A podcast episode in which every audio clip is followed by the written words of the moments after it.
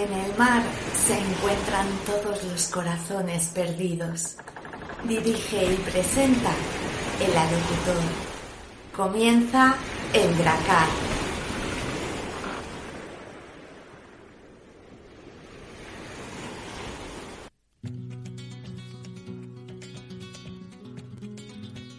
Sigo aquí en Huelva.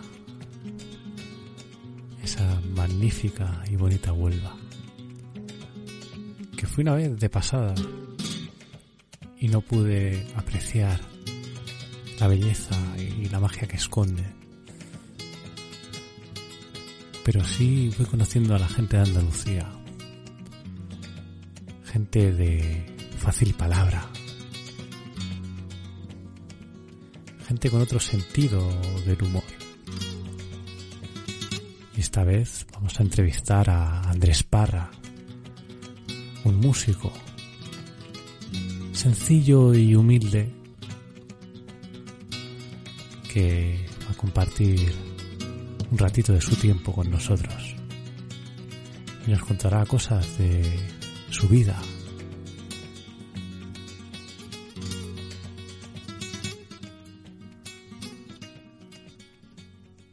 Pues buenas tardes, Andrés Parra. Bienvenido al Dracar. Buenas. Uy, buenas tardes, Pedro. Buenas tardes a ti y a, y a todos tus oyentes, que serán fantásticos como tú. Bueno, tenemos un poco de todo. Sí, de todo hay en la vida. Eso está más claro que el agua, como un poquitica. Te quedaste varado en una roca, Perdida, perdido. añorando tu presencia mirando al mar. ¿sí? Qué bonito. Es que eso es un tema nuestro. Lo he escuchado. Sí, te gusta, ¿verdad? Sí. Me siento Sí, identificado es con un ello. tema muy bonito. ¿Qué te iba a decir? Que has sido muy pirata. No he sido pirata. No he sido pirata. A veces he sido más bufón que pirata. Has tenido mujeres en distintos puertos. He tenido mm, la suficiente para encontrar la que quería. Bueno. Lo importante. Te iba a ¿Lo preguntar. importante? Es importante, ¿no? Tener a una buena Para mujer es al lado. importante, claro, hasta que encuentra, sí, sí, sí, sí, eso es fundamental para una persona, y más como yo, una persona como yo es fundamental tener una persona inteligente al lado y buena, es lo que tengo. Me ha ¿Qué- costado cinco mujeres encontrarla, pues cinco mujeres, pero bueno, apareció. Yo soy una persona con carácter, soy una persona eh, que estoy cavilando continuamente, yo soy una persona que, que funciono mucho mentalmente y, y necesito una persona que me sosiegue de vez en cuando y esa es ella. Además trabajadora, honesta, eh, ahorradora, limpia, organizada, todas esas cosas. Es la y musa de tu inspiración. Es la musa, es la musa, sin lugar a dudas. sin lugar a dudas, todos los temas de amor que tú escuches, eh, todo tiene que ver con ella. Tiene parte Y de su cuando voy huella. a un sitio a cantar, a- a- cuando voy a cantar a algún sitio, sin lugar a dudas, con el permiso de todas las mujeres que están, me han dedicado a ella esas canciones. ¿Qué es lo más importante que has aprendido en la vida? Lo más importante, Hmm. mi madre me educó en la humildad, en la verdad, en el amor y en el respeto. Ahora falta humildad. Y mi madre ha sido lo más importante que he tenido en la vida. Falta humildad. En ¿Qué este- me has dicho? Que falta humi- humildad en este tiempo que estamos viviendo.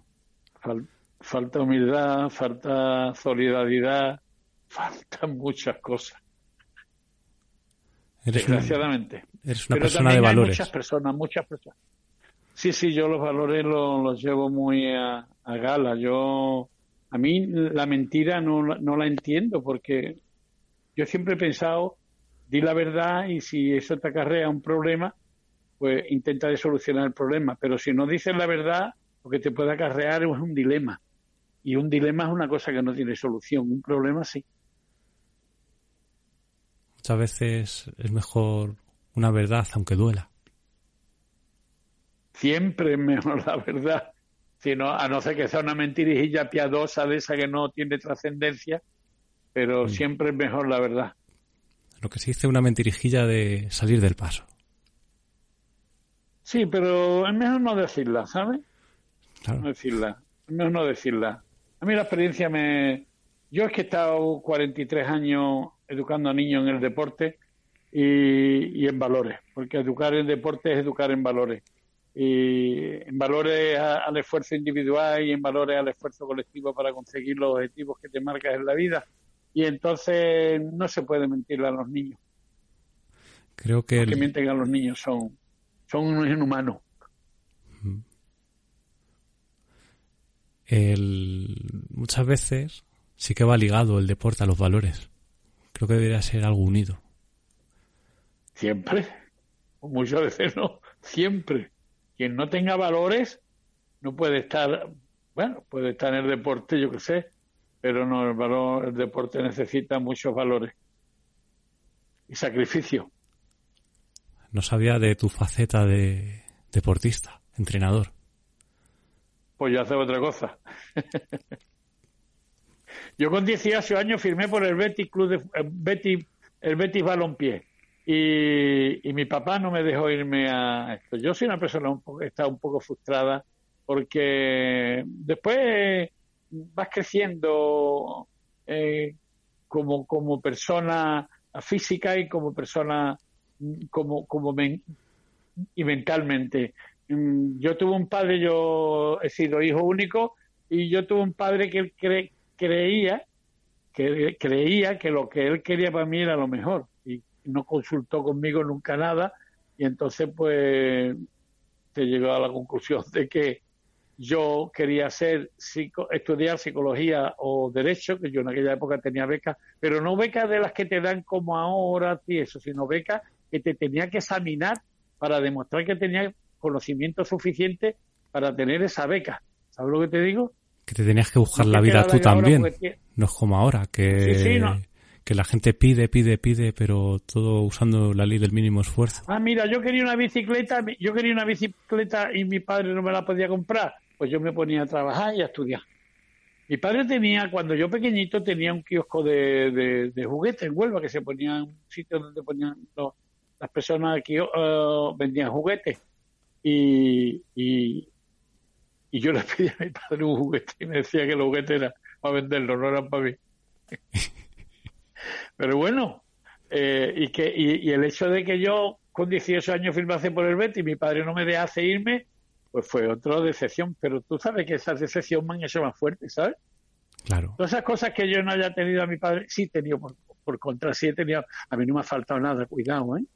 A mí no me ha faltado nada, me refiero a, alimento y a vestirme. Yo, no, yo me he criado eh, en una educación para mí perfecta, que, la, que fue la que me dio mi madre, y mi padre, bueno, estaba siempre trabajando y, y no, no teníamos mucho contacto, pero que, que sí te puedo decir que, que todas las negativas que mi padre me ha dado, todo lo que, me que yo he considerado que he perdido, ¿eh? después ha sido positivo, ¿sabes? Porque no se gana, no, no se aprende ganando, se aprende perdiendo. Claro. O sea, te ha hecho más fuerte. Pero muchas veces también Evidentemente. Los, padres eh, también rompen un poco con, esos sueños. Bueno, pero bueno, ya está, pero eso es... Yo no voy a decir ley de, vida porque no, no, no, no existe una vida donde haya esas cosas. Ley de mi vida. Yo no creo en la vida en general. Nosotros vivimos en un espacio natural y, conformamos una sociedad donde, donde nos movemos y la sociedad es la que está pobre en valores. Cuando me quise meter en la música, me dieron la primera dosis de realidad en casa, diciéndome, pero ¿tienes padrino? No, ¿verdad? Ahí ya es cuando comprendí que todo se mueve un poco, depende de la influencia que tengas, de por dónde te muevas. Evidentemente, eh, dice la gente que el que no tiene padrino no se bautiza y yo hasta cierto punto estoy eh, convencido, pero si vale, vale. ¿eh? Si vale, si vale, no hace falta que te busquen los padrinos, te salen solo, ¿eh? También es verdad. Yo he encontrado un padrino, yo tengo 72 años, aunque me conserve muy bien físicamente porque he sido deportista y llevo una vida sana y llevo una alimentación muy, muy, muy controlada eh, y, todas esas cosas, ¿no? Pero, pero que yo eh, no considero que, que, que la vida de cada uno la sumas y hace que la sociedad funcione de una manera u otra, pero como la sociedad la controla el capital y el capital nada más que va buscando su propio interés, por eso la vida es pobre en valores. Y luego un, un padrino, pues mira, con 72 años le mandé un trabajo de un proyecto que tenía desde hace tres años y, encontré a, un músico de jazz y era fusionar eh, una parte del flamenco con el jazz. Y resulta de que de que el hombre este cuando recibió el audio mío pues le pareció un escándalo y en eso estamos en que ese proyecto se presente a partir de diciembre de noviembre o diciembre para toda España y en todas las redes sociales y como una novedad me dijeron y que. Hay una superproducción por detrás. Me dijeron que si aprendías flamenco y aprendías jazz, ya podías tocar cualquier estilo que quisieras. Evidentemente son las madres de la música. Son los padres, las madres, lo que quieran. Son los padres de la música. Para mí, ¿eh? Yo te voy a decir una cosa, yo soy autor-compositor y no sé tocar ningún instrumento, ¿eh? Ninguno. Yo, yo compongo de oído, ¿eh? yo veo una letra y la letra me dice cuál es la música que quiere. Eso tiene mérito. Y yo este año he, editado por primera vez mi primer disco de autoría de letra y música mía. Pues yo tengo dos discos antes editados. Ya edité uno con, unos compañeros hace muchos años, pero porque yo lo que estaba escribiendo a, artistas, yo lo he escrito a Manguara, le he escrito a Marismeño, le he escrito a Andares, le he escrito a muchos artistas y de compuesto, de trae música se la de compuesto. Y a la gente le gusta y, yo pues digo voy a hacer una cosa y cogí unos pocos de temas de los que tengo yo que me gustaron, reuní 10 temas y excepto uno que es letra de un, amigo mío de Sevilla que una página y le da mucha promoción a toda la gente del mundo de, de la rumba de la sevillana los demás es mío y yo he tenido tres en tres listas en Sevilla tres temas de los míos. Y para mí el primer disco que esté en tres listas diferentes ya es un, un orgullo, ¿sabes? A mí me daba igual que estuviese el uno que estuviese el 20. Pero si yo estoy en una lista donde está Paco Candela y están los mejores, digo yo, ¿qué hago yo aquí, no? Bueno, pues por alguna razón habrá sido. Porque te has esforzado por ello. Porque a la gente le ha gustado lo que yo hago. A la gente le ha gustado lo que yo hago y le gusta lo que yo hago. Y eso que la producción del disco deja mucho que desear, ¿eh? después de terminar el disco, es una pena que con el trabajo que se ha hecho, porque los arreglos no son malos, la producción del disco deja mucho que desear, no tiene calidad ninguna a la hora de valorarlo, ¿sabes? Y contigo con eso, ha gustado, es lo importante. Qué sinceridad. Es lo que hay. Es lo que hay. Es lo que hay. En esta vida hay que ser sincero. Te digo que que los embustes, eh, los, los, embustes tienen las patas muy cortas. Sí, y se pilla. Tarde o temprano se pillan las mentiras. Hombre, por favor. ¿Te han mentido mucho? ¿Qué? Que si te han mentido mucho. Eso es un capítulo que necesita mucha hora. No va a dar tiempo. Cambiemos de pregunta. ¿Las aguas de Huelva son tan cristalinas como los ojos de la chica del videoclip de la canción del verano. Qué bueno, está enamorado, ¿eh? ¿De cuál? ¿De la morena o de la pelirroja? La pelirroja. Mira, Pedro, las aguas de Huelva son como Huelva. Huelva es una ciudad limpia, es una ciudad pequeña, relativamente pequeña, en población, en Huelva capital, ¿eh? pero después tiene una provincia. Nosotros no necesitamos de nadie, nosotros tenemos las mejores playas de España, nosotros tenemos la, la, las fresas que salen al mundo entero salen las mejores de aquí. Eh, Valencia compró todos los naranjos que había y hay un montón de naranjas que se venden como de Valencia y son de la provincia de Huelva. Eh, eh, de jamón, de jamón no te quiero decir nada y todas esas cosas. De, de, tenemos, tenemos playa, tenemos una sierra maravillosa con la, con la, con las grutas de las maravillas, tenemos un, andévalo que es maravilloso, eh, eh, donde salieron los fandangos más bonitos del mundo que, canta Paco, que cantaba Paco Torojo, ya fallecido. Eh, Huelva es rica, Huelva es el Dios creó el mundo en seis días y el séptimo descansó, y para descansar se quedó en Huelva. Lo conozco de pasada. O sea, allí... Quédate un poquito y cuando venga otra vez, cuando venga otra vez, me busca, que ya tienes mi teléfono, y yo te llevaré a los sitios. Había mucha gente que decía, yo conozco Huelva, y, mi amigo le decía, y dice, y en Huelva no hay nada. Y le decía, ¿tú conoces a Andrés Parra? Esta cosa de chavales, ¿no? Y decía, no, dice, pues entonces no conoce Huelva, chaval. Porque fui de por trabajo. no se vuelve que moverse, ¿no? Como todos los sitios, ¿no? Sí. O Madrid. Madrid, tú vas en Madrid y, ¿dónde está el ambiente? Donde se, se, porque en Madrid tú sabes que el ambiente se mueve en función de, de, temporalidad. Durante un tiempo es en un barrio, en otro tiempo es otro. ¿Por qué? Porque los inversores eh, captan las brigadas de camareros que están en los mejores bares. Porque la gente no entra en los bares porque el bar sea bonito sino porque la gente que tiene trabajando le hace la vida agradable dentro del bar. ¿Sabes lo que te digo? No? Claro. Allí la vida? Conocí, conocí Huelva porque fui a trabajar, pero no me dio tiempo a, ver nada. Trabajé y me vine. Pero sí pude contemplar la belleza de, de Huelva y de sus mujeres. ¿Pero estuviste en el Rocío? ¿Estuviste en el Rocío? No.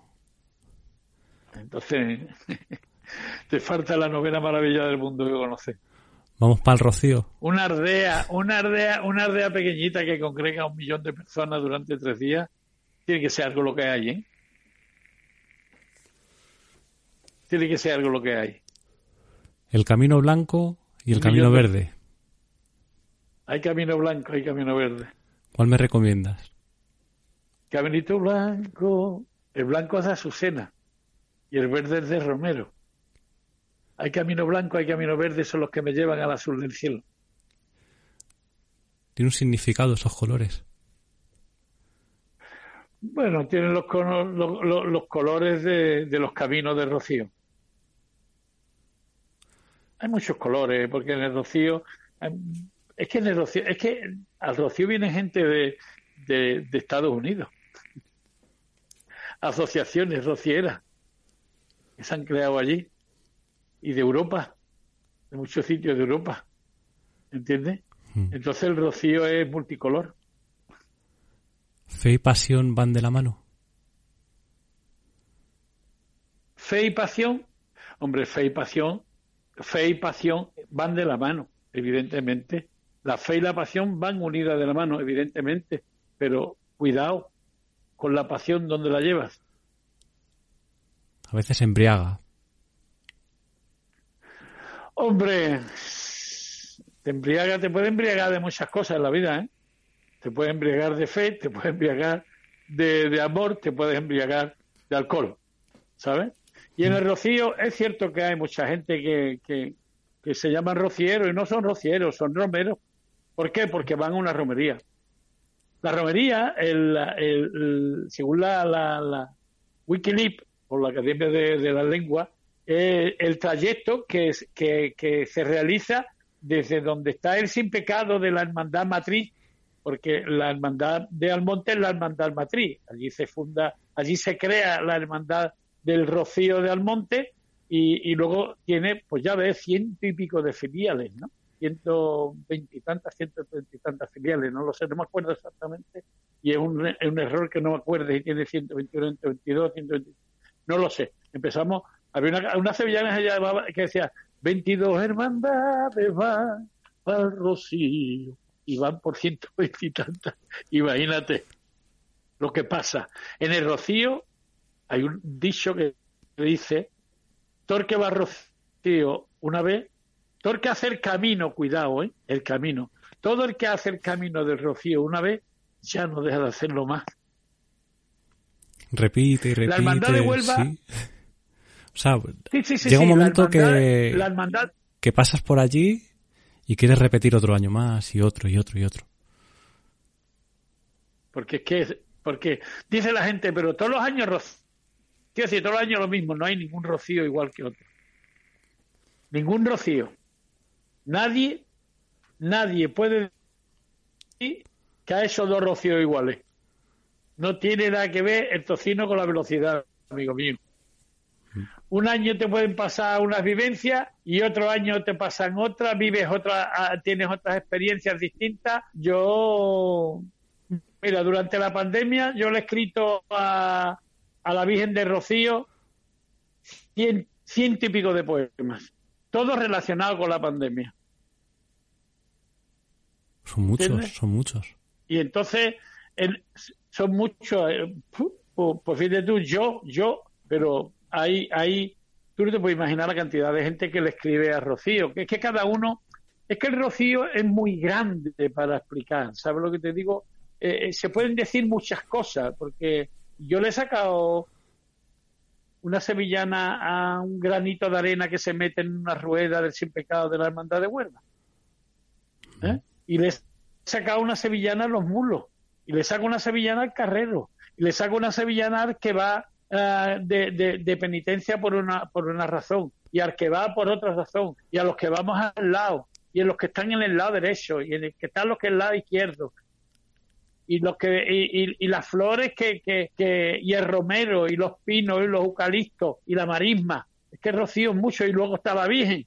Cuántas cosas le puedes decir tú a la Virgen cuántas cosas le puedes decir a la Virgen si tienes fe en ella porque naturalmente esto es fe Rocío el que tiene fe eh, eh, eh, el acto te voy a decir que la romería empieza en la salida de la casa de hermandad de la que tú perteneces y termina cuando tu hermandad, que es filial de la hermandad ah, mm, que organiza, ¿eh? de la hermandad matriz, que se llama, de la- las filiales de, de la hermandad matriz, ahí se termina cuando tú presentas tu respeto con tu sin pecado al sin pecado de la hermandad matriz de Almonte que está delante de la puerta de, de- de la ermita de la Virgen de Rocío. Y, se- y yo le tengo sacado a las velas que ponen las promesas y a, y, y- y a la arena que hay. Que ¿Cuántas historias podían contar esa arena que están eh, en el suelo de la ermita? De personas diferentes. Yo le canto a un pino gordo. Miles de historias distintas hoy te podía contar. Me dijo aquel pino gordo cuando le fui a preguntar. De sentimientos profundos, de experiencias diferentes, de historias jamás contadas, solo a ella, frente a frente. Habrá, Historias de habrá que peregrino, ir a preguntar a ese años. pino. Ah, amigo mío, mío, búscalo, a ver lo encuentra. búscalo, a ver lo encuentra. que es un señorito andaluz. Un señorito andaluz ya no existe. Mm, Yo sí que he oído distintas cosas sobre ello, pero nunca me ha quedado claro lo que es un señorito andaluz. Una, una señorita andaluz ya no existe. Un señorito andaluz era el hijo de un potentado o un, un tío que tenía dinero y que era hijo de un señor que tenía mucho dinero, que tenía un, un- yo qué sé, tenía campos y porque esta gente tenía el campo para reventar y el señorito andaluz era por, la feria de Sevilla no es la feria actual, la feria de Sevilla es una feria, porque las ferias se llaman ferias porque hay trato de ganado. Y en la feria de Sevilla las corridas se celebran porque es una manifestación que tiene que ver con el ganado que tiene que está unido a la feria. Y en la feria de Sevilla el desfile de caballos y de carros de, carruajes eh, de charrés y de carriolas y de, de, to- de, de todo este tipo de carruajes diferentes que hay, eh, que es donde van generalmente la, la gente, pero luego en Sevilla hay muchas casetas que son de gente trabajadora, que son sevillanos, que a los sevillanos mm, en, en, en gana, en ilusión y en defender lo suyo no le gana a nadie. Los sevillanos. Yo los que he conocido son así, ¿eh? O sea, los sevillanos que he conocido son así, sí, sí, sí. Bueno, bueno, son buenos. son, son señoritos. Alguno habrá. ¿Cómo? ¿Cómo? A, ver, los haylos, bueno, no todo el mundo de Madrid. Bueno, aquí también tiene su equivalencia también en, Madrid, el señorito. Sí, no, en Madrid también tenemos, tenemos algo parecido. Bueno, yo voy a parar, con Madrid paro, hmm. porque le tengo mucho respeto a todo el mundo y en Madrid hay gente de todas las clases y a quien Dios se la dé, San Pedro se la bendiga. Soy muy queridos los andaluces también en Madrid, ¿eh? Porque no, porque, porque saben que somos gente honesta y gente buena. Pero no te va a quedar la vida con un andaluz, cuidado. El que se cree que se está quedando con un andaluz se está equivocando, pero de, de peapa. Sí. el andaluz, mientras que tú le des su sitio, él te va a respetar tuyo y además lo va a defender. Ahora no te metas con un andaluz. Si no, ya te has tapado la, caja de Pandora. Eh, que en Andalucía los niños son ignorantes y esas cosas, bueno, pues que lo digan, que lo digan. Que lo digan, que lo digan. Que lo digan. Que le metas en la boca a un niño. Verás tú lo torpe que son los niños. La... Las apariencias se engañan también. En Andalucía ha habido muchas carencias durante muchísimos años, ha habido muchas carencias. ¿Entiendes? Entonces no se le ha permitido a los niños de familias humildes llegar a conseguir eh, tener una matrícula en la universidad. Hoy ya no hay problema. tenemos más posibilidades, ¿verdad? Claro, y es que además los niños, mm, en, Andalucía hay colegios de niños de, una clase social eh, determinada, igual que lo hay en Madrid, que van los niños a diferentes tipos de colegios no todos los niños pueden entrar en un colegio de Opus si papá no tiene pasta. ¿Entiendes Sí, sí. ¿Qué vas a decir? Y el colegio de Opus es un colegio de cura. ¿Entiendes o no? Sí. Aunque la fundación la conforman gente como ministros de Franco y toda esa gente, ¿no? Y, más, y ya mucha gente, ¿no? La, la obra, que se, que se le llama así, intenta decastar a líderes y esas cosas. Bueno, me voy a callar porque no voy a decir que no debo. Yo fui tocado, yo fui tocado por la obra, pero no quise aceptarlo. Yo voy a decir También una me cosa. un me, me, quiso tocar, no, me tocó un partido político que era el, partido que yo creo que ha hecho mejor trabajo políticamente en España, que era la UCD. Unión de Centro Democrático fue el mejor movimiento de organización política que ha habido en España. ¿Te gusta el equilibrio entonces? Y a mí me ofreció el cargo de... Eh, es que sin equilibrio no funcionan las cosas. ¿No lo ves? Que hmm. aquí España esto es el de la Bernarda. Aquí cada uno pelea por lo que pelea y ya está. ¿Cuándo vamos a hablar de Cante? sí, ya es hora, ¿eh? Es que antes hemos estado hablando, ¿eh? hemos estado hablando Andrés y yo, y este hombre sabe más que los ratones colorados. No, no, los ratones colorados no. Yo no he hablado nunca con un ratón colorado.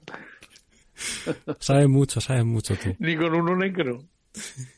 Yo no sé mucho, yo estoy informado, que son dos cosas distintas. Qué humilde eres, Andrés. Sí, eso sí, con mucho orgullo. Lo que sí te voy a decir de... Hablando de la música... Mira, yo me acuerdo de... Yo, yo nací, perdóname, para que tú me, te voy a decir una cosa. Yo nací en una casa de vecinos que éramos 150 tantas familias y vivíamos todos juntos y hacíamos nuestras necesidades en unas letrinas comunes y me bañaba en un, en un barreño de esto de zinc, ¿entiendes? Y yo jugaba por en medio del, del caserón grande ese que estaban los palos puestos con los tendederos puestos y las sábanas tendidas y esas cosas. Y era la persona más feliz del mundo. Pero, es que me acuerdo de aquello y me acuerdo con mucha alegría y con mucha felicidad. Mi madre hacía de comer en un huequecito que tenía afuera con cocina, una cocina afuera con carbón y con cisco. Y, ¿sabes lo que te digo? Y, y yo soy una persona alimentada de esa época.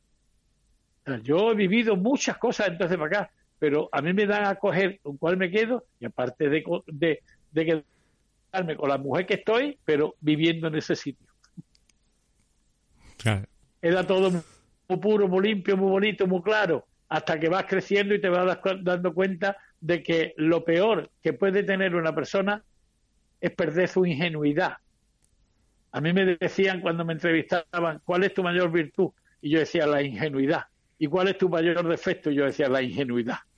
¿Entiendes? esa pregunta no la tenía en mi cabeza. Porque las personas porque tú veas que tú no puedes llegar donde yo llego. Sí. es broma. ¿eh? Me, queda mucho camino por recorrer para llegar hasta donde has llegado tú. No es malo, no es malo, no es malo, no es malo. Y además es bueno aprenda por ti mismo, ¿sabes? No, no. Yo, yo cuando quería aprender, yo tenía un entrenador de baloncesto que era un fenómeno, era delegado de Educación Física y Deporte de Huelva. Por eso no acepté la oferta de, por eso no acepté la oferta de, de UCD, que me, que me pareció con 28 años mi futuro. ¿Por qué? Porque yo estaba de profesor en el colegio y estaba muy feliz, ¿no? Pero ¿por qué? Porque la persona que quitaban era mi amigo, el entrenador que yo tenía, ¿eh? Y que, y que, y que eh, pero que de tal forma era una estupidez porque lo iban a quitar y él me lo dijo. Dice, no te preocupes porque si de tal forma a mí me van a quitar.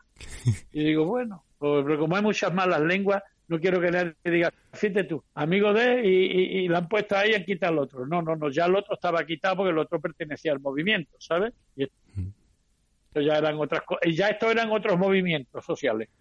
Pero de todas formas ya te digo que, que yo de verdad creo que, que, que hay que aprender y para aprender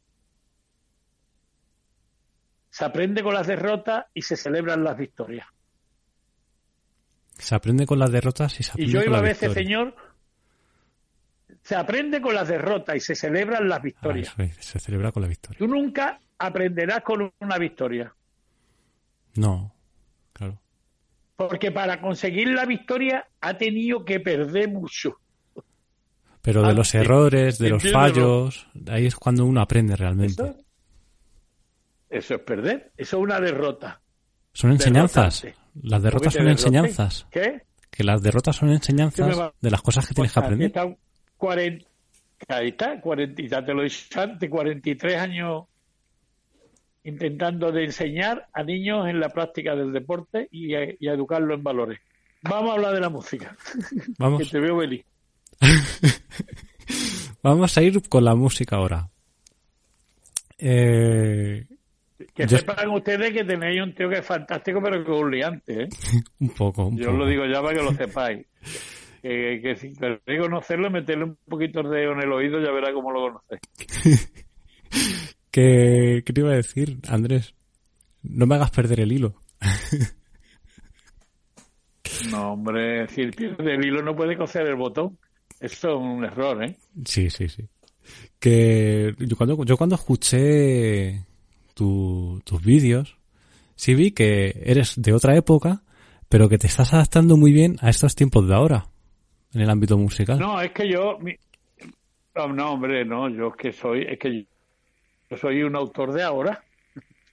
Pero yo tengo mi música y escúchame, yo, yo, mm, ya te he dicho antes, yo no sé tocar la guitarra ni sé tocar ningún instrumento. Yo la música la, las hago de oído y en función de, de, de lo que me, del, del, mensaje que me transmite la letra, ¿sabes? Y luego las personas tenemos tres edades. ¿eh? La edad eh, cronológica, que es la que cumplimos año tras año, la edad mental, que en el sitio, en el periodo de la vida que te has quedado, porque es en el que mejor te has encontrado, ¿sabes lo que te digo? Y la edad física, que es la que tienes en ese momento si te has cuidado o no te has cuidado. Pues yo tengo tres edades. Yo estoy físicamente con 72 años que tengo como un niño de 42 años, 45 años. Y mentalmente estoy como un chaval de 18 o un tío de 33. Eres una persona de pensar, ¿eh? Que eso hoy en día yo creo que escasea, escasea. Es que el que no piensa no acierta. También. Yo, pero además yo he tenido que pensar ligero porque yo para ser subcampeón de España de voleibol tenía un minuto para decirle a los niños en un tiempo muerto lo que tenían que hacer. En un minuto. tenía que pensar y ejecutar. Era un tiempo muerto dura un minuto. Yo soy yo soy entrenador superior de baloncesto y entrenador nacional de voleibol. y he sido campeón de Andalucía, tres años de voleibol femenino, he sido campeón de baloncesto, de, baloncesto femenino, cadete, y, y, para llegar a esos sitios tú tienes que pensar, o sea, pensar y ejecutar rápido, pues no tienes más tiempo que un minuto. Y ya las primeras personas que yo les dije cuando perdían y se ponían tristes, que eran tontas, eran mis jugadores y mis jugadoras. ¿Por qué? Porque ustedes, mm, si perdéis, estáis aprendiendo. ¿Tú crees que tú volverás a cometer ese error? No. ¿A qué no? No. Claro. Hacer lo posible por evitar que el cometerlo, lo menos vuelva a cometer. Pues claro que voy a hacer lo posible, pues ya he aprendido que eso no se puede hacer. Si llega a ganar, no te das cuenta. Lo peor es cuando se gana, cuando se gana siempre y cae una derrota. Es cuando el que siempre ha ganado pues ahí, desestabiliza totalmente. mira, tú sabes, mira, yo, yo yo en, las pretemporadas jugaba con equipos siempre que fuesen mejores que nosotros y de más nivel. Y entonces yo, yo los iba a por escalafones. Y yo decía, cuando jugábamos contra el equipo y nos ganaba, digo, a ese nivel tenemos que llegar. Cuando llegábamos y le ganábamos, jugaba con otro más alto. A ese nivel tenemos que llegar. Yo entrenaba cuando fuimos campeón de Andalucía de cadete entrenamos una defensa a presión a Torcampo que la vi hacer a Mario a, a Mario a Mario era a, a solo en el campeonato de Europa cuando España quedó campeón de Europa y jugó la final con Francia no me acuerdo qué año fue y digo yo Dios mío de mi corazón en el año 86 hacía yo esa defensa con mi equipo joder. ¿sabes? La, la hacía. ¿por qué? porque en el baloncesto está todo inventado lo único que tiene cinco elementos, cinco elementos son personas, naturalmente, afortunadamente y gracias a Dios, y con, con, el inconveniente que, que, son personas que piensan de una forma individual también, porque naturalmente adaptar cinco personas o diez personas, que son las que conforman un equipo, a conseguir un objetivo común, tienes que trabajar con los con con objetivos, con los con los valores individuales para adaptarlos al objetivo común, ¿entiendes? Es muy parecido a lo que es un director de orquesta.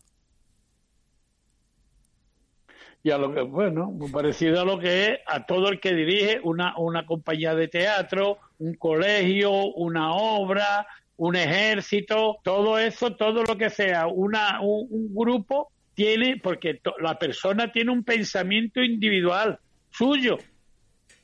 ¿Entiendes? Pero luego tiene que utilizar con el equipo una estrategia colectiva basada en sus facultades individuales, ¿me entiendes o no? Hmm. Tú estás aprendiendo mucho hoy, yo no te estoy cobrando nada, ¿eh? No, no, al final voy a tener que pagarte. no, no, ya siendo amigo mío ya estoy pagado. Vamos a seguir. Vamos a seguir con la siguiente pregunta. Que al final, al final la música y el cante ¿Qué pasa con la música? ¿Cuántos años llevas cantando? ¿Qué pasa con eso? ¿Cuántos años llevas cantando? No, no, bueno, yo, yo llevo cantando toda mi vida. A mí me gusta mucho cantar. yo, yo estoy todo el día cantando. Mi mujer dice que si todos los días cojo la misma hora para cantar cuando ya está viendo la película.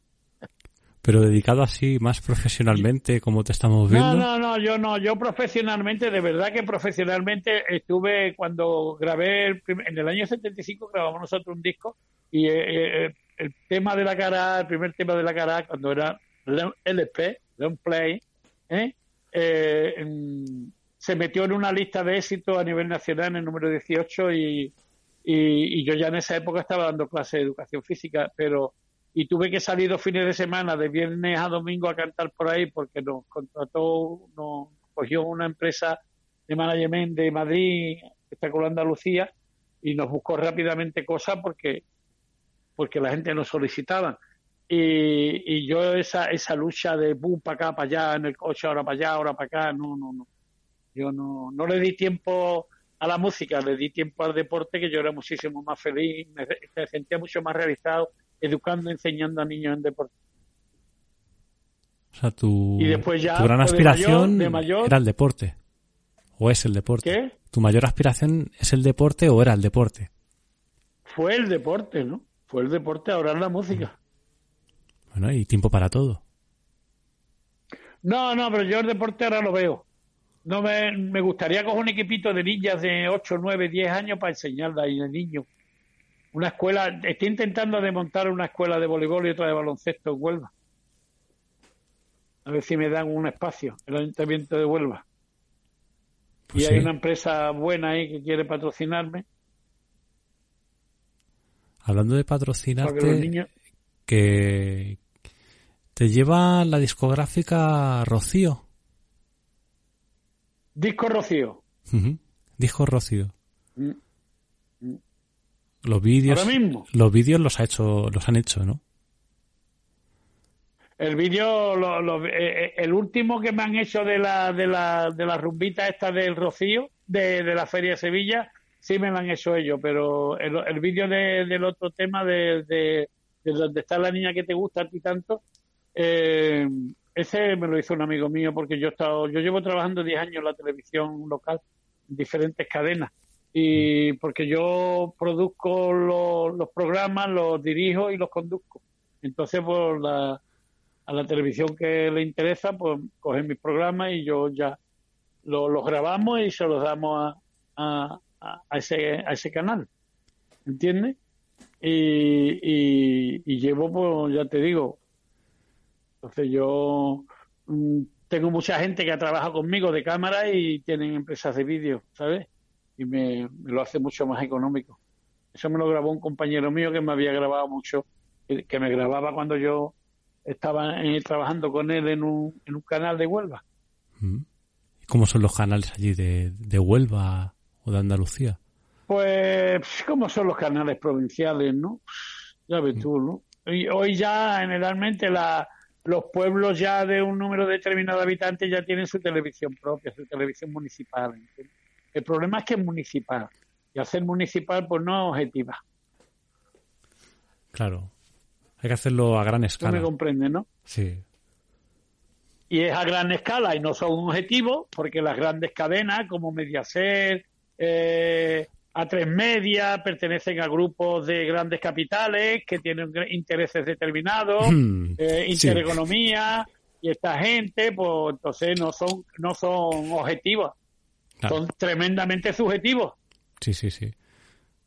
Aquí me estoy mordiendo La la única lengua. televisión que tiene que ser objetiva en España es la televisión pública, que es la que pagamos los españoles, Por supuesto. y a veces no lo es. Sí, sí, sí. ¿Qué más? Yo te estoy dejando, ¿eh? No, yo estoy callado. Como estamos, esta entrevista es típica de mi amigo Jesús Quintero. es la entrevista típica de Jesús Quintero. Ya le podrían dejar hacer un programa Requiem. ¿O no? ¿qué? Que ya le podrían dejar hacer un programa Requiem. Aquí en Huelva se está manifestando la gente para que le hagan un homenaje grande. Pues desde aquí hacemos lo mismo, ¿sabes? Aquí ahora mismo vamos a aprovechar este espacio para decir que sí, que es muy merecido su trayectoria. Una lástima que no dejase una escuela, una buena escuela de, Yo le- de entrevistadores de verdad. la tiene, la tiene, la tiene, la tiene. ¿Ah, sí? La tiene. A mí me dice, a mí me dicen mis amigos que me parezco a Jesús. Que, que para mí es un honor y además siendo amigo mío como es, porque además es amigo mío, que, que yo se lo dije un día. Digo, me tienes que llevar. Ah, no, me dice, a ver, y me lleva un día a tu programa. De, de- de uno, no me acuerdo qué canal estaba yo de televisión. Y digo, cuando tú me lleves al tuyo. He mandado un mensaje, Entre ellos tiene que dar mucha comida, ¿eh? he mandado un mensaje a la fundación. ¿Y qué dice? Yo, eh, diciendo algunos consejos que nos pudieran dar a la gente que, que queremos aprender a, a entrevistar. Sí, hombre, lo único que te va a decir es que seáis profesionales, que tengáis claros los guiones, que, que sepáis de lo que habláis, que estéis informados debidamente y que le deis protagonismo a la persona que lo tiene que tener en estos casos, que son los, los- las personas que son entrevistadas. Sin lugar a dudas, el protagonismo de un gran entrevistador y de un gran mm, eh, periodista de, de la comunicación, eh, sea escrita, hablada, visual, eh, como sea, eh, saber dónde está su papel y, y, y- y a quién entrevista y cómo entrevistarlo, ¿sabes? Entonces es bueno de, de no creer que todo el monte es orégano y, y menos como los, por, por- por ejemplo, como una gran parte, no todos afortunadamente, de comentaristas de periodistas deportivos que, que, parece que ellos son los que saben de fútbol y los entrenadores y eso no, pues entonces, hijo mío, si tú ganas 2.000 euros como periodista, 2.500 euros como periodista o 1.500 euros como periodista y no te metes a, entrenador que vas a ganar unos pocos de kilos, es que eres un gilipollas. Pero no te metas en... Yo he visto un acoso de, del programa de, golf, del, del, del, programa este de golf, de la cadena esta catalana que es Gol Televisión. En Gol Televisión, una persecución a, a, Kuman que me ha parecido fuera normal. Si yo era un poquito de respeto. Ustedes están diciendo que soy una banda de hortera, que no tenéis ni idea de lo que habláis y que tenéis que poneros a, intentar de pronunciar correctamente porque no sabéis ni hablar. ¿No os dice nadie eso? A mí no. A ti no, pero a esa gente se les puede decir. Yo es que ya te digo, aquí vamos sin guion y voy hablando sobre la marcha. Es que yo, ah, mira, mira, cuando yo tenía mi programa, mi, mi, mi magazine, estaba, estaba un alcalde de Huelva y, iba a, que lo entrevistase en el magazine y dice eh, eh, y, y las preguntas para el alcalde dice no no no aquí no hay guion dice por qué dice porque entrevista a Andrés Parra anda hacías entrevistas ¿Ah? también así yo no he tenido un guion en mi vida eso es bueno también. Yo no tenía un guion en mi vida porque teníamos claro lo que hacía, ¿no? ¿Qué quería? Si, si yo tenía un programa de baloncesto, yo no me voy a poner a hacer un guion de baloncesto. Mi guion es preguntarle, saber de qué le voy a preguntar a la persona que voy a entrevistar y como, como lo sabía, pues no tenían que, ponerme a hacer ningún guion. Eso era mm. una, una charla entre dos personas que hablan de baloncesto tranquilamente. Si es de cante, pues lo mismo. O sea que aquí... También lo puedes hacer... pero tú también lo puedes llevar en tu, en tu cabeza. O sea, yo las preguntas que te he ido diciendo también algunas las he ido llevando en, mi cabeza. Por supuesto, yo primero las he desarrollado, pero no llevo un guion escrito, ¿me entiendes? No. Mm. Te voy a contar una cosa. Porque, el guion, porque mira, yo voy haciendo preguntas en función de la respuesta. ¿Sabes lo que te digo o no? Claro. Que es lo que tú estás haciendo ahora. En función de lo que te, te, contesto, pues tú vas haciendo otra pregunta. Y los andaluces, ¿cómo se han de entrevistas, eh? Y más, y más aún, los, de Huelva. Los de Huelva. Los andaluces son fantásticos todos. Y el que quiera saberlo, que se venga para acá, porque... Tengo que conocerlo. Ya tu videoclip me incitó a ello. De la canción del verano. El, el, chiringuito lo viste? El chiringuito. ¿Viste el chiringuito, no? Ese chiringuito es espectacular los fines de. Bueno, todos los días, ¿eh? Pero los fines de semana hay conciertos allí. Es espectacular, ¿cómo se pone? Y de arte, ¿eh? Y fíjate, un chiringuito que donde tú estabas viendo, ese es el Océano Atlántico, ¿sabes? Y en el otro lado del chiringuito, por la espalda del chiringuito, lo que está es un, un, un ¿cómo se llama? Mm, ay, Dios mío un parque natural, los Enebrales. Mira, me, queda por conocer tu tierra, ¿eh? El norte de España lo conozco. Y me falta conocer lo que es el sur. Pues sí, hijo mío, si no conoce el sur, no conoce España. ¿Cómo me las tiraba ahí, eh? Hombre, los andaluces estamos más repartidos que la lotería de Navidad, a ver si me entiendes. Además, la actitud que tiene, o sea, la actitud que tenéis me gusta, porque yo soy muy charachero, extrovertido, eh, sí, sí, sí, sí, hay que conocerlo. Mira, conocí un músico andaluz y, y me decía, dice, y yo, dice, viene por aquí, dice, esta muchacha dice que te está rondando, dice, y siempre huele a sudor. Dice, y, tiene ahí una cosa de diente que parece que es una mierda. dice, tienes que venir a mi tierra. Dice, en mi tierra, dice, las mujeres, dice, huelen a, ¿cómo me dijo? Dice, huelen a, a jazmín, a, incienso y a brisa de mar. Dice, no como aquí, dice, dice son más curiosas las mujeres de mi pueblo. Dice que se arreglan más las mujeres más guapas de España son las andaluzas, Ay, madre mía. Si son como las del videoclip, yo tengo que ir allá. Julio Romero de Torre pintó a la mujer morena. ¿Sabes lo que te digo? Tú te pones a pensar ahora la cantidad de artistas de primer nivel que son andaluces. Ponte a pensarlo.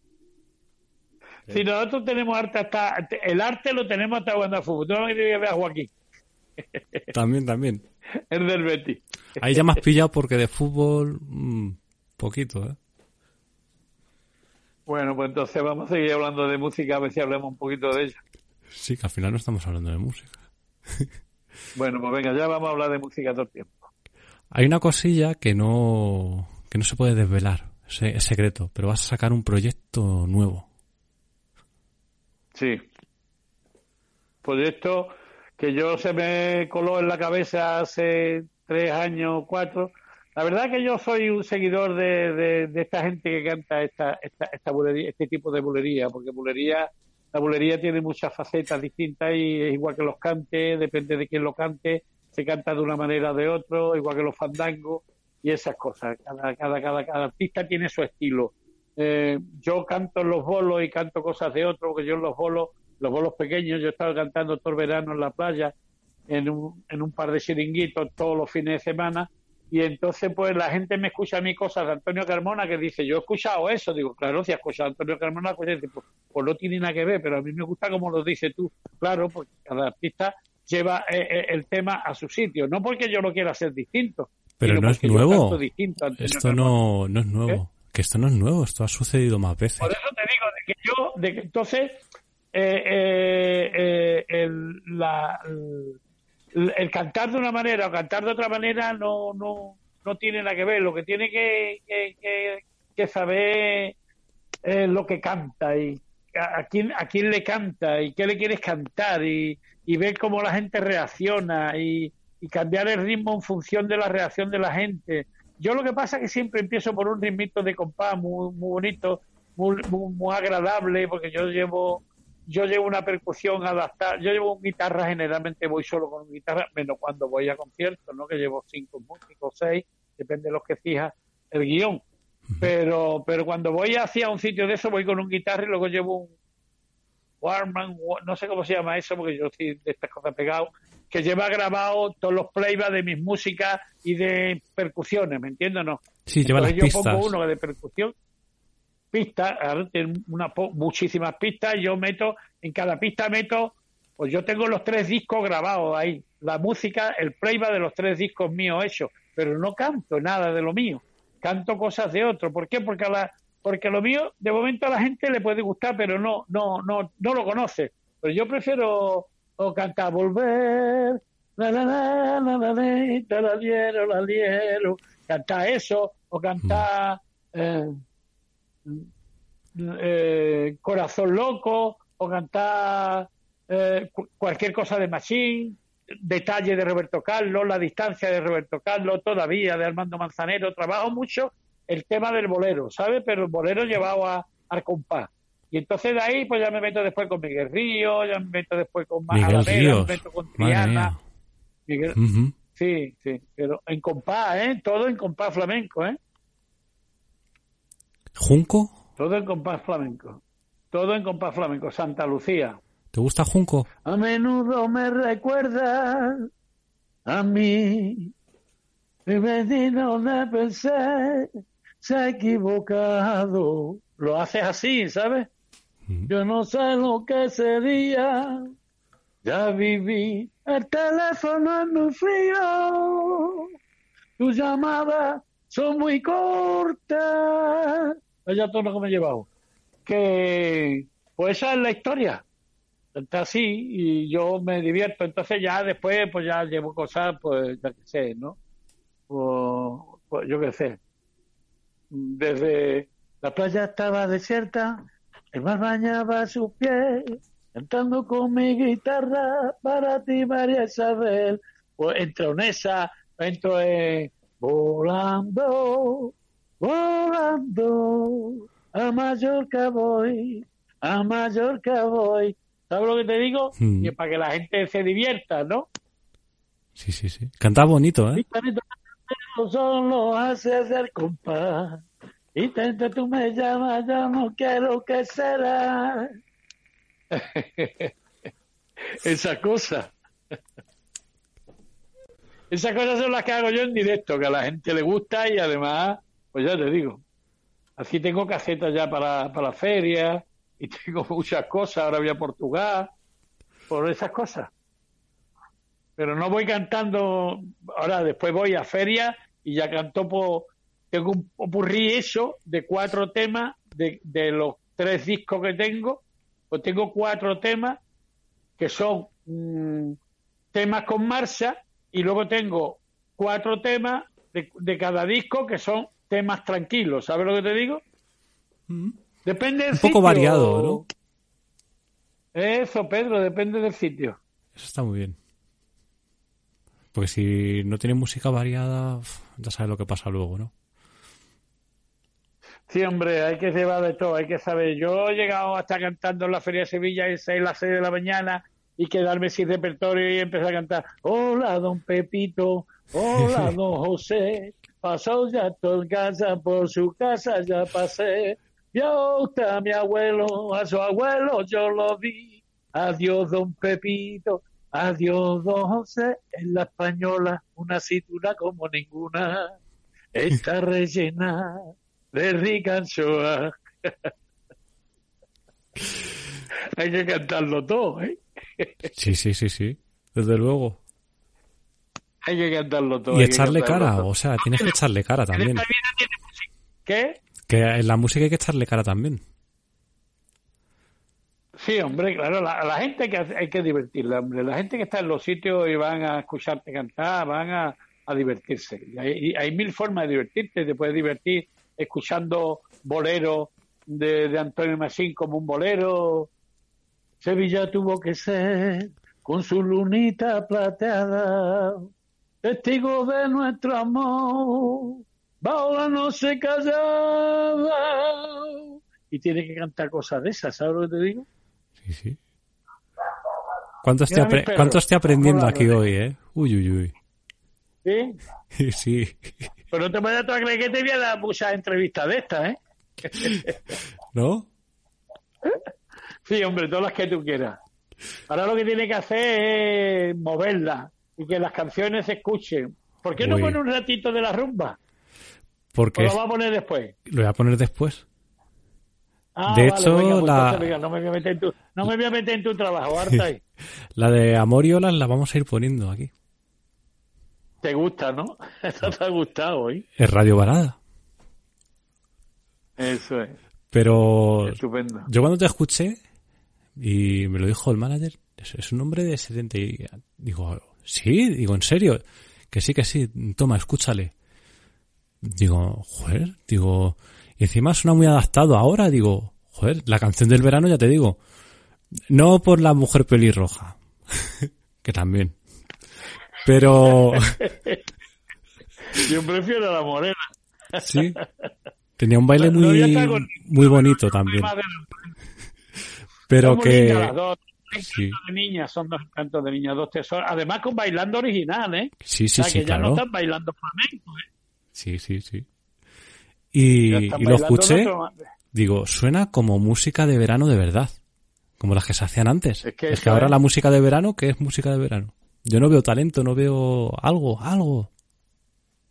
Eso es lo que dijo, eso es lo que dijo el, el, el productor de eh, el arreglista del disco. Cuando lo escuché, cuando fui para allá lo escuché, dice, Dios mío, me quedo- dice que tienes un soniquete que es distinto, ¿eh?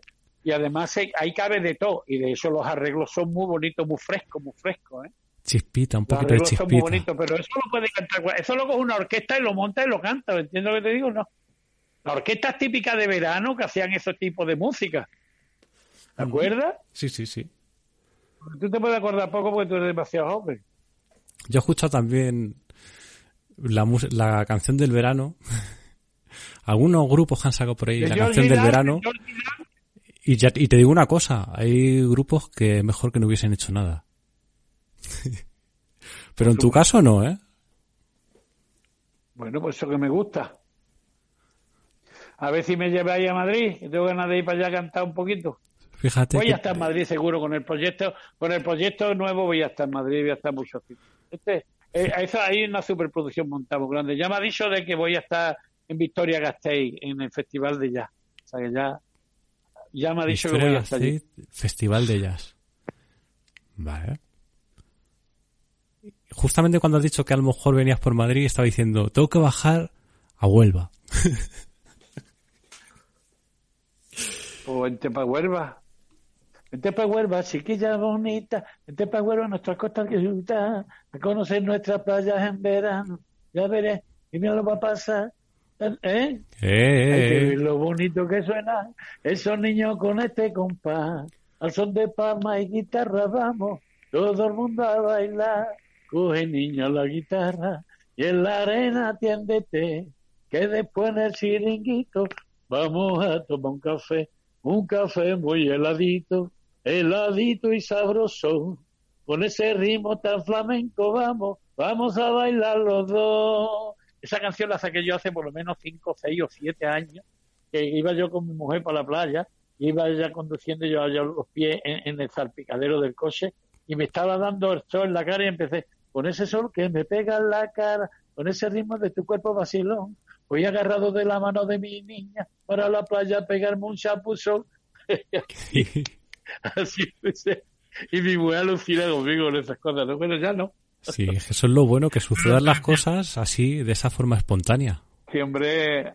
Yo, mira, yo salí de ver a la Virgen de Rocío un día, de ver a la Virgen de Rocío, y, y, y no me había dicho nada. Y salí, digo, me cago en ti, que no me ha dado ninguna letra, no me ha mandado ningún mensaje. Hay que ver qué raro. Me dice, bueno, bueno, por favor, yo tiene 200 temas. ¿Qué más te da? Uno más que menos, pero si no es que me dé más o menos el tema, es que no me ha dicho nada. Y de pronto veo una banda de pájaros volando. Y me quedo mirando y digo, ya está. ¿Qué pasa? ¿Qué te han dicho los pájaros? Digo, te lo voy a contar. Pajarillos que voláis, contadme vuestro cantar. Contadme vuestro cantar. Pajarillos que voláis, contadme vuestro cantar. Pajarillos que voláis, contadme vuestro cantar.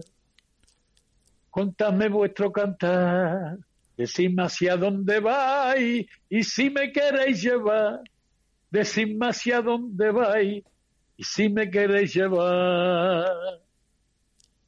Vamos hacia la marisma que junto a la ermita está, a posarnos en las campanas y ver junto a las palomas los peregrinos llegar.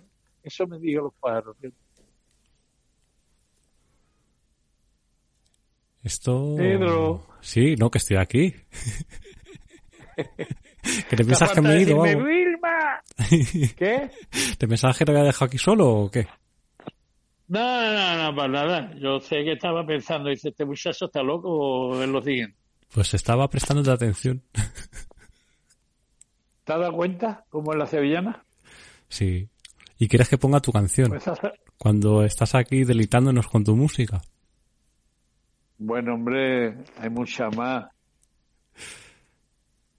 Anoche soñé que soñaba y sentí que me abrazaba y soñé que te besaba, que tu piel acariciaba y soñé que soñaba.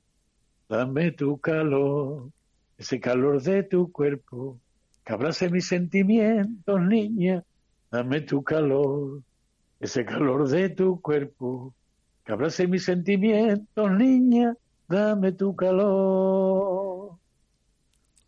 Pero a las claras del día vi cómo amanecía y entre la cortina que suave el aire mecía, la luz del sol te alumbraba y tu cara iluminaba y te decía, dame tu calor, ese calor de tu cuerpo, que abrace mis sentimientos, niña, dame tu calor, ese calor de tu cuerpo, que abrace mis sentimientos, niña, dame tu calor. Sentí que ya no soñaba, que te tenía a mi lado, que tu sudor me mojaba, que lo que creía soñado lo habíamos vivido, sentido y disfrutado y por eso dame tu calor, ese calor de tu cuerpo, que abrace mis sentimientos, niña, dame tu calor. Andrés. ¿Qué? ¿Qué? La primera vez, cuando escuchaste la entrevista de Miriam, dijiste que te había sorprendido un poco, ¿no? El, oye, mira, que me dijiste cosas bonitas. Oye, pero eso no era una entrevista, eso era una entrevista. Esto es un debate de la nación. Bueno, esto... Eh, pero en ese momento, como que te sorprendió. Ahora me sorprende esto a mí porque... Por lo que has ido haciendo durante la entrevista. Vamos a ver, el sorprendido soy yo. ¿Por qué? Porque sí. ¿No te he dicho al principio que tú sabes mucho? Yo no sé mucho. No te he dicho yo que no sé mucho, que soy una persona bien informada. Y bueno. Yo sé de mi vida. Ya te dije que no creo en el concepto general de vida. Oh, la vida que he maltratado. Ah, es porque la vida, es que la vida, ¿qué vida? ¿La vida de qué? ¿La vida de las plantas? ¿La vida de, de, de los animales? ¿La vida la vida no, no, no existe, la vida existe la vida de las personas de forma individual, que vivimos en un espacio natural y formamos una sociedad. La sociedad que está podrida de valores porque la sociedad está manejada por el gran capital.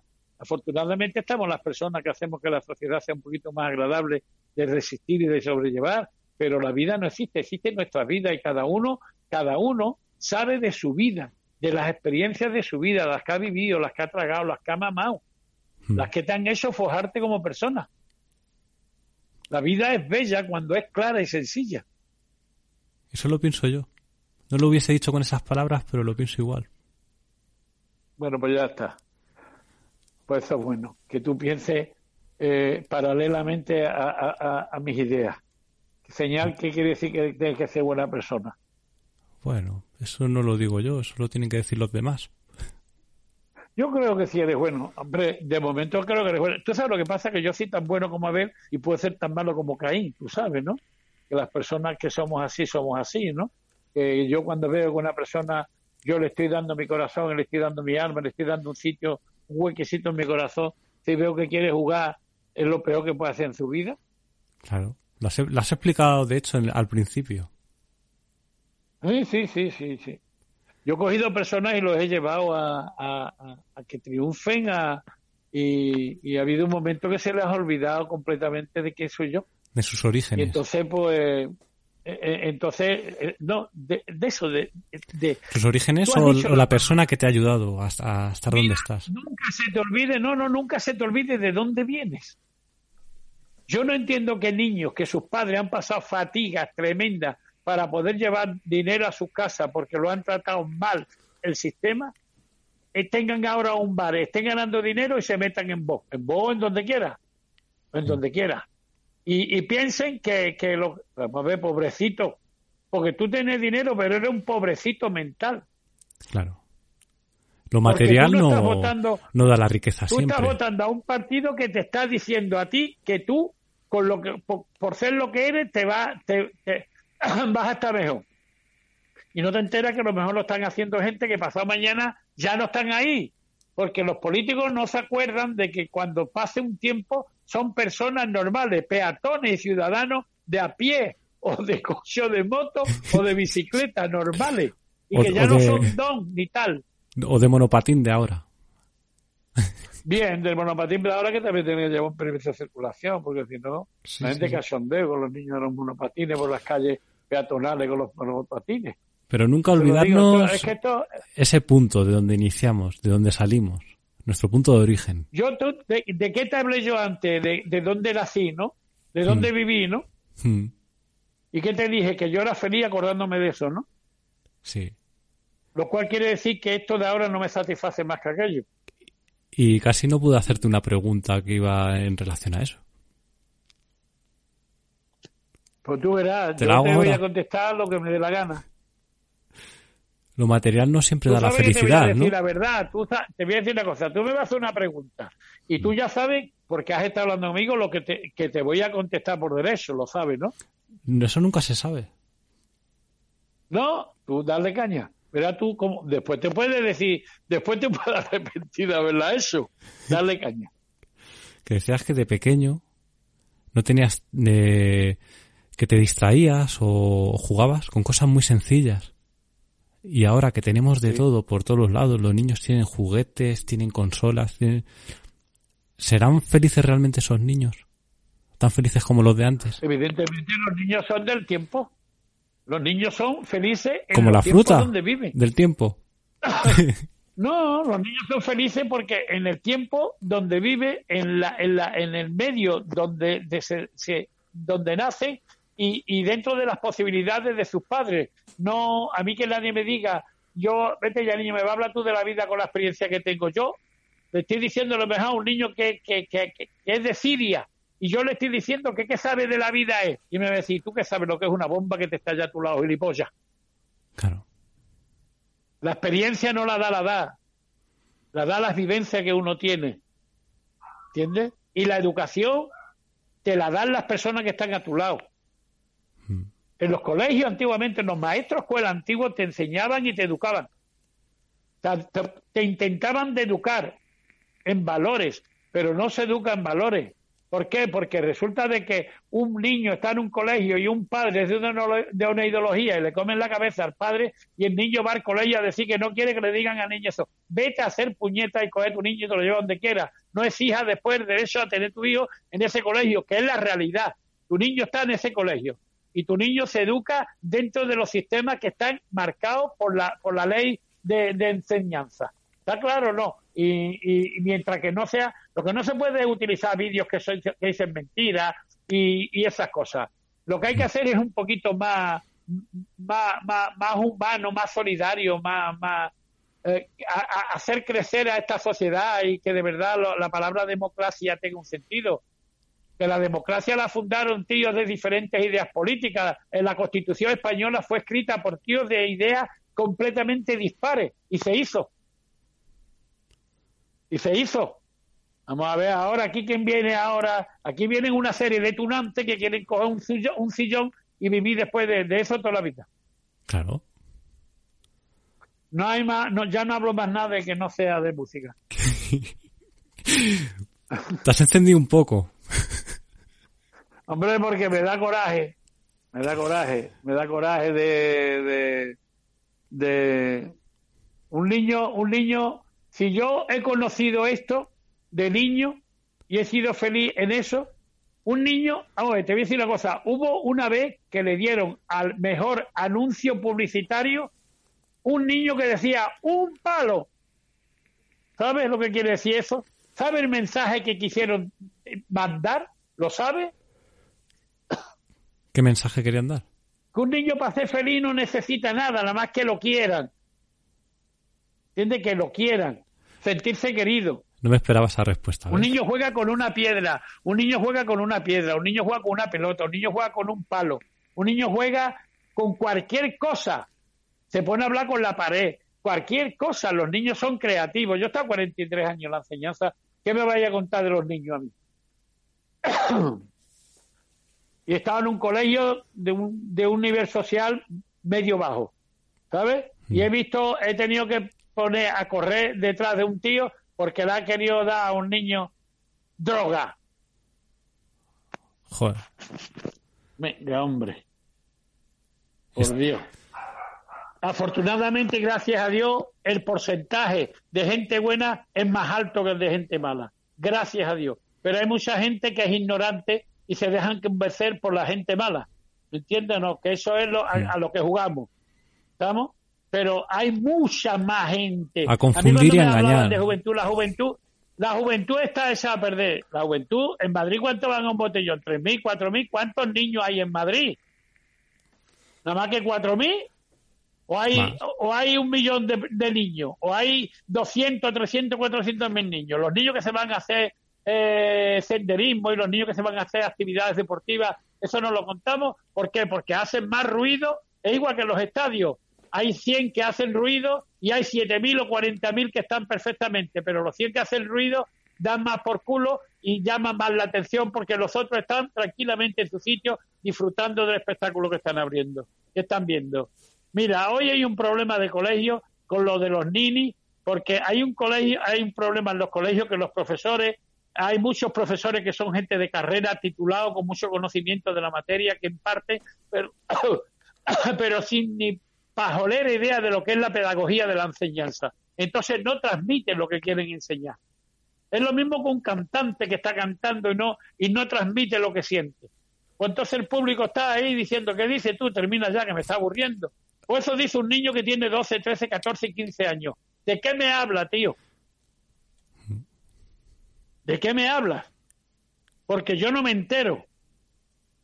Utiliza la terminología de, de, de, de, la asignatura que está dando, ¿eh? pero utiliza en las palabras propias donde un niño pueda enterarse, igual que los políticos. ¿Tú te crees que la cantidad de sandeces que dicen los tíos políticos según el artículo, yo no sé qué, yo no sé cuándo, la gente que se pone a ver eso o que está en interés. ¿Qué? Es un lío luego todo, para no decir nada. Es un lío, no, porque es que el, no, el pueblo no se entera. Hmm. No se entera. Por eso los jóvenes, los jóvenes no votan no votan. ¿Qué opciones tenemos? Si hay unos concursos estos que hace eh, eh, el Wyoming, este con la, con la chiquilla esa por la calle y le preguntan algo de universidad y no saben ni dónde están de pie. Hmm. Y están en la universidad, muchachos. Ahora, claro, si te dan los títulos porque te lo dan, entonces ya está. Así está explicado todo. Sigamos hablando de música, por favor, Pedro. También hay titulitis. Hay gente luego que se saca carreras, que tiene unos estudios. se saca a costa de dineritis, ¿sabes, no? Hmm. O politiquitis. También. Vamos, hay cosas que no han cambiado nunca. Ni van a cambiar mientras que el capital mueva el mundo, Pedro. A mí me gustaría que el mundo lo moviesen los valores de los que hemos hablado antes. Pero no, eso no puede ser. Eso no puede ser. Eso no puede ser. No puede ser. Tú nada más que tienes que ver que los ricos cada vez son más ricos. Y mm. cuando pierden 3 millones de, de, de, de, 3, 4, 5 millones, dice que no han ganado dinero. bueno, yo me voy a callar porque ya me voy a meter en tema que no debo. Vamos a, a seguir hablando de música. Te tenía que haber invitado al otro programa, yo creo. Siempre digo lo mismo. Pues... No sé qué más decirte, Andrés. ¿Te cuento un chiste? Venga. Venga. Dice que, que va un amigo y le dice al otro, ¿te han enterado que han cogido a José Luis, ese que tenía el taller esa en la esquina esa y, y, y, la metió en la cárcel, ¿no? Dice, ¿por qué? Dice, porque llevaba 25 años vendiendo cocaína, tío. Dice, me cago un día. 25 años de cliente de él, no sabía que tenía un taller. Vaya tela, ¿eh? ¿eh? Sí, sí. ¿Eh? No sabía que tenía el Esa la vida, ¿eh? Esa es la vida, ¿eh? Me sería una vida muy chunga. ¿Volverás aquí algún día? Parado en una roca perdida, añorando tu presencia, mirando al mar.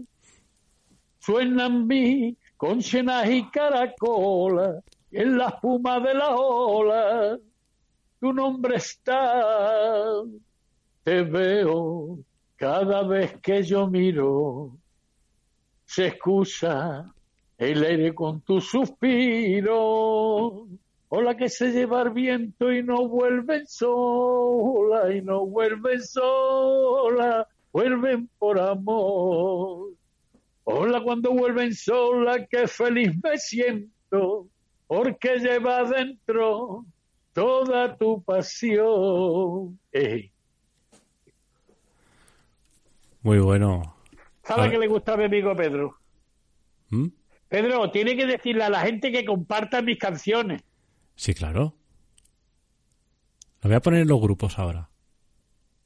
Eso es, que comparta, que lleguemos a... Con Amoriola me paré en 30.000, ¿eh? Pero el vídeo de Moriola es que es espectacular. ¿eh? Tú has visto Hombre. la gitana bailando con Sí, el caballo sí. en el agua, ¿no? Sí, sí, sí, sí. Eso es espectacular. Yo se lo, di- yo se lo dije al lo- eso- manager eso lo hizo mi cuando... cámara, el cámara que venía conmigo a grabar los programas por ahí, que me lo llevaba yo por ahí. Un artista.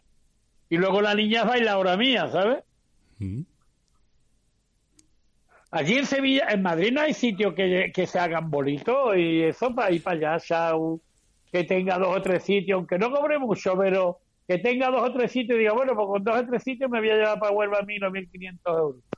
Pues estupendo. Mira, una... Que me pego una noche por allí de dando un paseíto, pues yo no bebo ni, ni fumo, cuidado, ¿eh? que soy muy aburrido. Que, Pero sí me se puede dar un paseíto por allí, por Madrid, por sitios agradables. Sí, sí, sí. sí. Que otra cosa sí que no te he preguntado tampoco, ¿ves? que está muy mal pagada la, la música. Cuando te dicen a lo mejor eso, de que vayas a, a tocar a algún sitio, a cantar. Dicen que lo hagas gratis, que te invitan pero unas si tú vas a un copas. sitio de esos, es que date cuenta que la gente, la gente está pasándolo muy malamente, ¿eh? La gente está pasándolo muy malamente, ¿eh? Y la gente eh, tiene que ser un sitio donde quepan 60, 70, 80 o 100 personas y, y que sean gente que consuman y, y se haga un par de pases y entonces tú le puedes pedir a, un- a una persona 400 o 500 euros, ¿me entiendes lo que te digo o no? Mm. Hombre, ¿Sabes? hoy en, hoy en día, pues con, ya con el asunto del COVID y eso, vale. Pero a los músicos, a pero a, los 500 músicos hay que pagarles por su, a, a los músicos hay que pagarles por su arte. Pero es que tú no, no se puede pedir porque está la gente mutieza. Pero si tú vas no, allí a tres sitios y cobras eh, 350, 400 euros, ponte ahí, en tres o cuatro sitios, y ya 1.200 euros, digo, ya, pues ya estoy, ya estoy para, ya, ya no tengo ningún problema, ¿sabes? Sí, sí, sí. Me bajo para Huelva con, con 1.000 euros, aunque me gaste 200 euros contigo, 200 o 300, lo que haga falta. Contigo y con mi mujer, que vendría, claro. Yo luego me bajo para Huelva, ¿no? Tú no tienes huevo. Uy, te escapado. No, no puedo bajar a Huelva. Y, Bueno, ya, ya no te lo voy a decir otra vez, no tienes testículos, ¿eh? Vale. Lo voy a apuntar, bajar a Huelva. Venga. Pero bajar con B, ¿eh? Sí, sí, sí. Bueno, otro sería vagar, ¿no? Voy vagando por ahí. Eso. Bueno, ¿nos queda mucho o, o quieres más o, o lo dejamos así? ¿Cómo es esto? Yo te voy dejando, a mí me gusta que la gente salga y bueno. No, no, yo no, yo... ¿Qué hora es? Espérate. Eh, no sé qué hora es. Voy a mirar qué hora es. Llevamos una hora y veinte. Una hora y veinte y empezamos a qué hora? A las cuatro y pico, ¿no? Por ahí, sí. Está muy bien. A las cuatro y pico. Ahora un minuto te voy a decir la hora. Son las seis menos dos minutos. Y ahora voy a meterme, eh, si te metes en mi... Uy, ahora tengo que cargar teléfono. Ah, no, voy a intentar sí, voy a cargar teléfono. Y después voy a hacer un directo de bolero, para que lo ponga y me vea. Un directo de bolero. Un directo de bolero, pero bolero, con música de bolero, con, con los karaoke, la música de karaoke, ¿eh? que viene, yo pongo música de karaoke, bolero, y canto, voy a cantar bolero, ¿vale? Hmm. Te lo digo cuando el teléfono esté cargado, te llamo y digo, Quillo, voy a hacer esto, para que lo ponga, ¿vale? Vale. Eso. es. Pues venga, Bueno. dime adiós, ¿cómo lo hacemos? Ha sido un placer tremendo estar contigo, ha sido un placer maravilloso poder disfrutar de- de- de- de este tiempo tan fantástico con una persona que, que es genial, que, que sabe dónde está, que sabe lo que quiere, que no vaya a pensar que, que me ha sacado lo que quería, sino que yo le he dicho lo que he querido decirle y que además hemos hablado poquito de la música porque lo que tiene que hacer es ponerla todos los días. ¿eh? Y Sí. ustedes, pues ya sabéis, decir, oye, ponnos la música de Andrés y por favor compártela, que la queremos compartir con nuestros amigos y con nuestras amigas. Y la compartí. Ay, pues a ver si eres capaz de traerte a Andrés. Y ya la gente, pues yo voy a un sitio y doy un show, porque yo no solo canto, yo doy un show. Eso es muy bueno también. Pedro, ha sido un placer conocerte y estar contigo. Igualmente, Te voy a dar un espacio, te voy a dar un espacio dentro de, de, de mi selectivo grupo de amigos. Muchas gracias. La que tú me haces.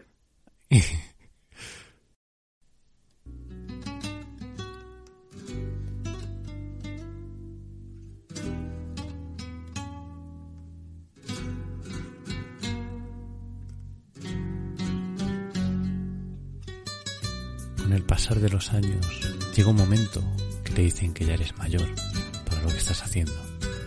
Cuando ya tienes la veteranía y la experiencia de la vida. Vivimos en tiempos que no se da tregua a aquellas personas que conocen más de la vida.